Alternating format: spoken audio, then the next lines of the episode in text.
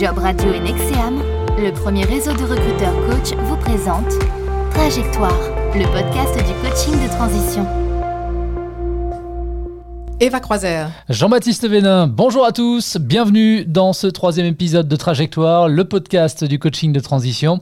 Tous les 15 jours, nous vous proposons un inédit de cette série à retrouver sur jobradio.fr en téléchargeant l'application de Job Radio, disponible également sur les plateformes de diffusion de podcasts. Bonjour Eva. Bonjour Jean-Baptiste. Alors pour rappel, vous êtes coach certifié HEC, directrice associée Nexeam, notre partenaire sur ce programme. Lors des deux précédents épisodes, on a vu l'importance qu'il y avait à faire le deuil de sa précédente expérience professionnelle, mais aussi à tirer le fil rouge d'une carrière pour anticiper les choix à venir pour une transition réussie. Eva, avec vous, le temps passe tellement vite que j'ai l'impression que l'on ne va pas réussir à tenir ce nouvel épisode en 15 minutes. C'est une croyance limitante En tout cas, ce qui est sûr, c'est qu'on peut en faire euh, pour euh, largement plus de 15 minutes. Ça, c'est sûr. Alors, quand on parle de croyance, dans le cas présent, on ne parle pas de religion, hein, on parle de quoi? On parle de certitude que l'on a tous sur, euh, sur soi-même, sur le monde qui nous entoure. Et donc, ce sont en effet des croyances qui se construisent voilà, tout le long de notre parcours et, et qui sont, dès le départ, associées à notre environnement familial, à notre environnement et on va développer tout ça, mais on a tous en nous deux types de croyances, c'est bien ça? Croyances aidantes, croyances hmm. limitantes On a des croyances, et il s'avère qu'en effet, certaines, à un moment donné, euh, nous aident à passer des caps, euh, à, se développer, et puis certaines sont plutôt euh, des freins à un moment donné. Donc c'est intéressant de les regarder de plus près. Pour illustrer ce thème des croyances limitantes, euh, je vous ai préparé ce petit extrait de Coach Carter. C'est un film de 2005 d'après une histoire vraie avec Samuel L. Jackson, celle de Ken Carter, euh, un entraîneur d'une équipe de baseball de lycée, devenu célèbre pour avoir euh, déclaré forfait deux matchs de suite alors que son équipe était invaincue. La raison, ses joueurs n'avaient pas obtenu des notes suffisantes dans les autres matières que le sport. Quelle est votre peur la plus profonde, Monsieur Cruz? Serait-ce d'être inadéquat? Laissez tomber, Monsieur Cruz. Rentrez chez vous. Notre peur la plus profonde n'est pas d'être inapte. Notre peur la plus profonde est d'avoir un pouvoir extrêmement puissant. C'est notre propre lumière et non notre noirceur qui nous effraie le plus. Nous déprécier ne servira jamais le monde, et ce n'est pas une attitude éclairée de se faire plus petit qu'on est en espérant rassurer les gens qui nous entourent. Nous sommes tous conçus pour briller comme les enfants. Cette gloire n'est pas dans quelques-uns, elle est en nous. Et si nous laissons notre lumière briller, nous donnons inconsciemment aux autres la permission que leur lumière brille. Si nous sommes libérés de notre propre peur, notre présence suffit alors à libérer les autres. Monsieur, je tiens à vous dire merci beaucoup. Vous m'avez sauvé la vie. Merci, monsieur. Coach Carter, donc un extrait euh, émouvant. Alors Eva, est-ce que nous sommes tous finalement conçus pour euh, briller comme les enfants? Briller euh, est un mot, un mot très fort. En, effet, on a tous la capacité à, s'épanouir hein, si on s'en donne les moyens. Et les moyens, c'est regarder ce qui nous aide et ce qui nous limite dans nos projets. Alors, quelles sont aujourd'hui les, les origines finalement de nos croyances? Elles reposent sur quoi?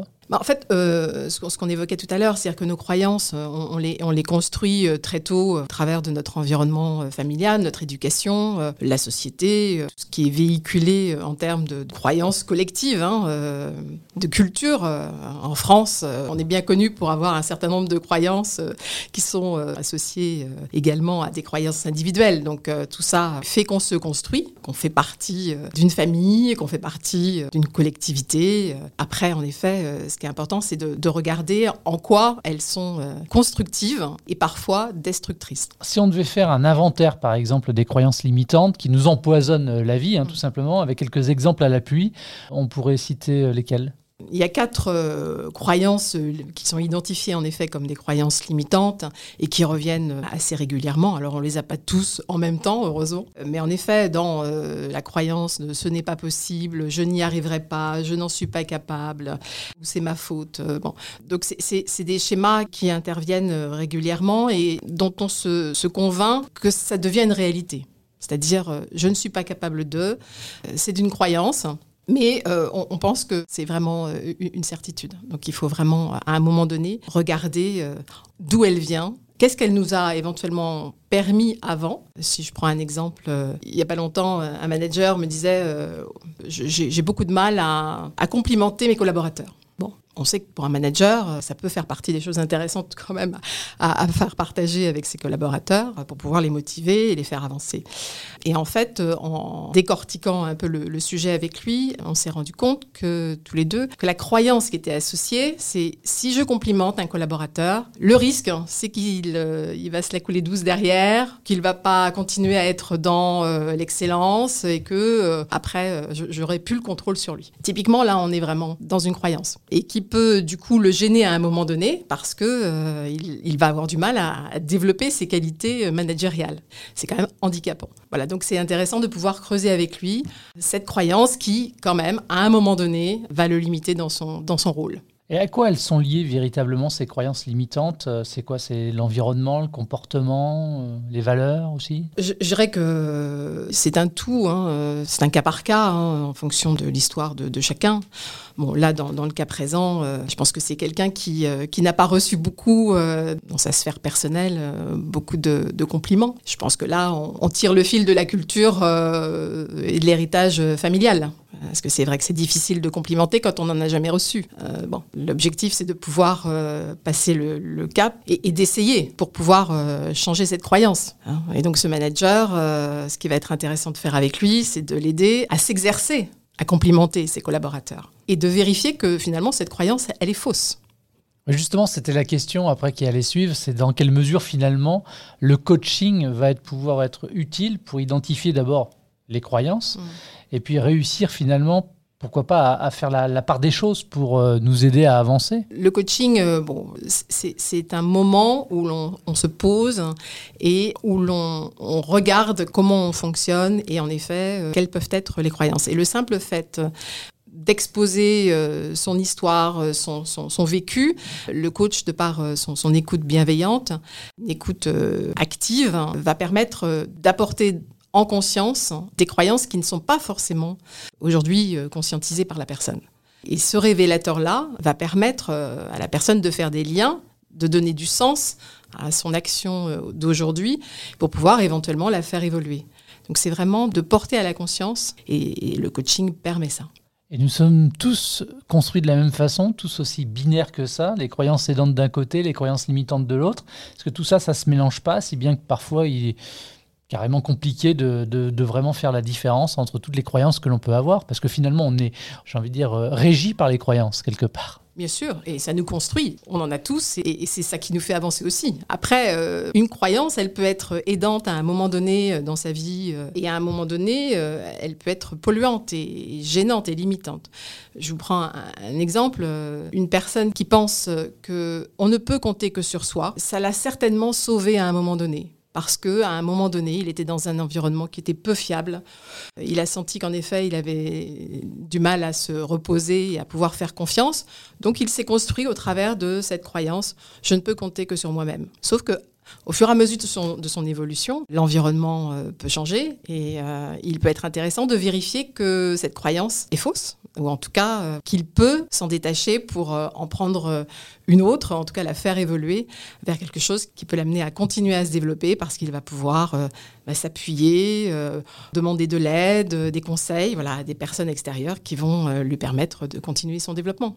Est-ce qu'il y a un cheminement ou des étapes à franchir finalement pour transformer une croyance limitante en quelque chose de, positif justement pour avancer?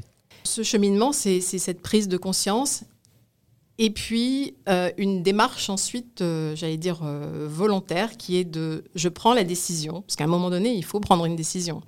C'est je prends la décision de changer cette croyance parce qu'elle ne me sert plus, elle me dessert. Il y a la prise de conscience, il y a la prise de décision et ensuite il y a l'exercice. Il faut s'exercer à être dans une autre croyance et la vérifier comme étant positive.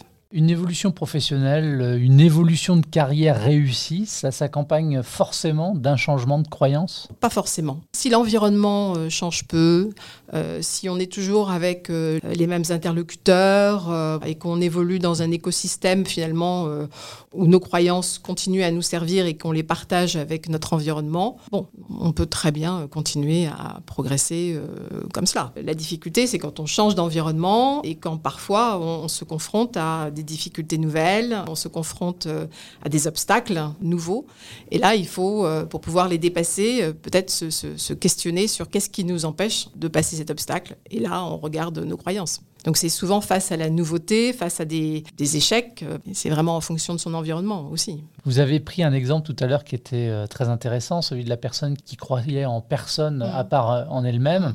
De même à l'inverse, qu'est-ce que vous répondriez à une personne qui viendrait vous trouver, qui vous dirait pourquoi j'y arriverais, personne ne croit en moi de toute façon? La personne qui dit ça, elle est en effet dans, une, croyance assez forte. Et très limitante pour le coup. Très limitante, c'est que personne ne croit en elle. Mm. Donc, euh, évidemment, on va essayer de regarder ensemble euh, bah, d'où vient cette croyance hein, et comment, euh, comment elle l'a vérifiée. Et, bien évidemment, comme c'est une croyance, une fausse croyance, c'est de, regarder dans son environnement les personnes qui, qui croient en elle, parce qu'évidemment, il y en a. Mais sauf qu'elle a cette croyance tellement forte qu'elle ne veut voir et qu'elle ne voit que ce qui vient vérifier sa croyance. L'objectif du, coaching, enfin dans un contexte comme celui-là, c'est d'ouvrir euh, les filtres hein, et de permettre à la personne de finalement de, considérer et de constater que bien évidemment, il y a des personnes qui croient en elle, autour d'elle, mais qu'elle ne voit pas. Eva, vous êtes une adepte de la méthode Coué se répéter par exemple une phrase contraire à sa croyance limitante pour euh, l'imprimer dans sa tête, est-ce que ce serait une bonne idée d'exercice? En tout cas, ça peut faire partie d'exercice. C'est-à-dire, en effet, euh, euh, de se dire je crois en moi et je décide de croire en moi, ça peut participer à, en effet, un changement de, croyance. Euh, même si on n'enfonce pas des portes ouvertes, là Non, parce que je peux vous dire que sur le plan des émotions, quand vous avez cette croyance qui est de dire je n'ai pas confiance en moi, et que vous vous amusez, entre guillemets, à vous exercer à dire j'ai confiance en moi, eh bien, sur le plan de l'émotion, vous allez avoir un ressenti qui va, euh, des frissons éventuellement même, mm. qui vont vous permettre de dire Ah oui, c'est une méthode couée, mais qui peut être intéressante parce que l'exercice euh, a de la valeur. Bon, on sait que l'humain est compliqué et tant mieux, hein, ça donne du boulot au coach notamment, mais euh, avec toutes les croyances que l'on peut avoir quelque part, est-ce qu'on n'est pas finalement chacun l'obstacle à notre propre réussite? C'est bien tout l'intérêt du coaching. Pour vous donner un dernier exemple euh, en date, j'avais un manager qui avait vraiment du mal à passer euh, à un stade supérieur. Il avait toutes les compétences, toutes les qualités, mais il avait un, fond un peu rebelle et il avait du mal à se dire je vais devenir comme les big boss, les patrons, dans lesquels il ne se reconnaissait pas parce qu'il en avait une image négative. Sauf que ça, il n'en avait pas vraiment conscience. Il disait c'est pas pour moi, faire partie du COMEX, c'est pas pour moi, de toute façon, je leur ressemble pas. Euh, Sauf qu'à y regarder de plus près, le simple fait de réaliser que finalement, un, il en avait les capacités et les compétences, que deux, euh, on l'attendait euh, à ce niveau-là, mais que le simple frein, c'était je ne veux pas leur ressembler. Mais c'est pas le sujet. Là, on était vraiment dans une logique euh, de croyance négative sur l'autre, en tout cas sur le, statut de patron, et que le simple fait de prendre conscience de cette croyance limitante lui a permis euh, de prendre une promotion et de, s'épanouir à nouveau. D'où l'importance, encore une fois, de prendre conscience des choses et de prendre le temps d'en discuter. Poser les choses. Et de poser les choses. Nous arrivons au terme de ce troisième numéro qui était donc consacré aux croyances limitantes, qui peuvent donc, on l'a compris, nous freiner dans nos progressions, qui peuvent nous empêcher aussi euh, d'aller de l'avant. Comme pour chacun des épisodes, on va rappeler, hein, vous pouvez pouvez réagir et poser vos questions et Eva vous répondra euh, lors du prochain épisode. Justement, sur jobradio.fr, c'est Delphine, 38 ans, d'Argenteuil, euh, dans le Val d'Oise, qui vous a laissé une question. Elle est commerciale dans un grand groupe de luxe. Elle gagne bien sa vie, nous dit-elle, mais la pression est toujours plus forte et même si elle fait tout pour que ça ne se sache pas, elle a de plus en plus de mal à gérer son stress. Elle rêve de tout plaquer, mais ne pas savoir à quoi pourrait ressembler le lendemain la stresse encore peut-être davantage. C'est un cercle vicieux, hein. c'est elle-même qui emploie cette expression elle dit même craindre le burn-out. Alors si l'on s'en tient à son parcours professionnel, elle a toujours occupé dans des entreprises différentes des postes de commerciaux, c'est ce qu'elle nous déclare en tout cas, mais elle ne veut plus de cette pression. Elle se sent perdue, euh, se reconvertir, oui, mais dans quoi et avec quelle légitimité du coup? Eva, qu'est-ce qu'on peut répondre à Delphine? Quelle posture pour le coach que vous êtes face à cette situation de détresse? Le mot est peut-être même un peu fort, mais j'ai tout de même un peu l'impression que ça ressemble à un appel à l'aide.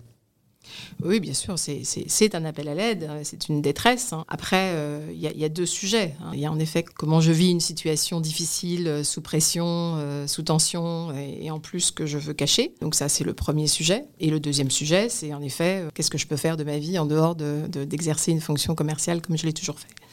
Ce que je conseillerais déjà à Delphine, c'est de prendre le sujet numéro un, d'abord, de, traiter le sujet numéro un, d'abord parce qu'on ne quitte pas une entreprise en étant à ce point euh, mal. Hein.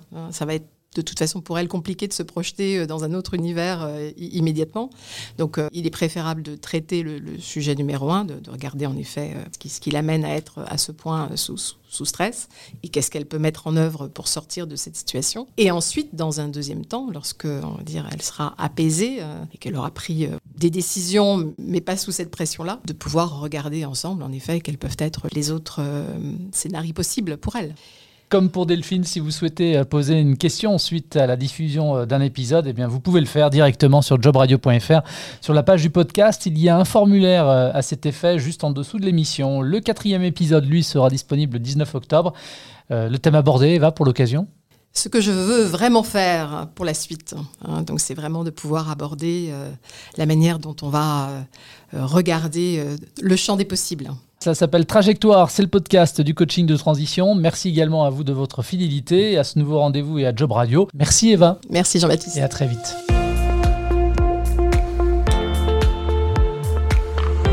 Nexeam, le premier réseau de recruteurs coach, vous a proposé le podcast Trajectoire. Tous les podcasts de Job Radio sont à réécouter sur l'application Job Radio et téléchargeables depuis toutes les plateformes de diffusion de podcasts.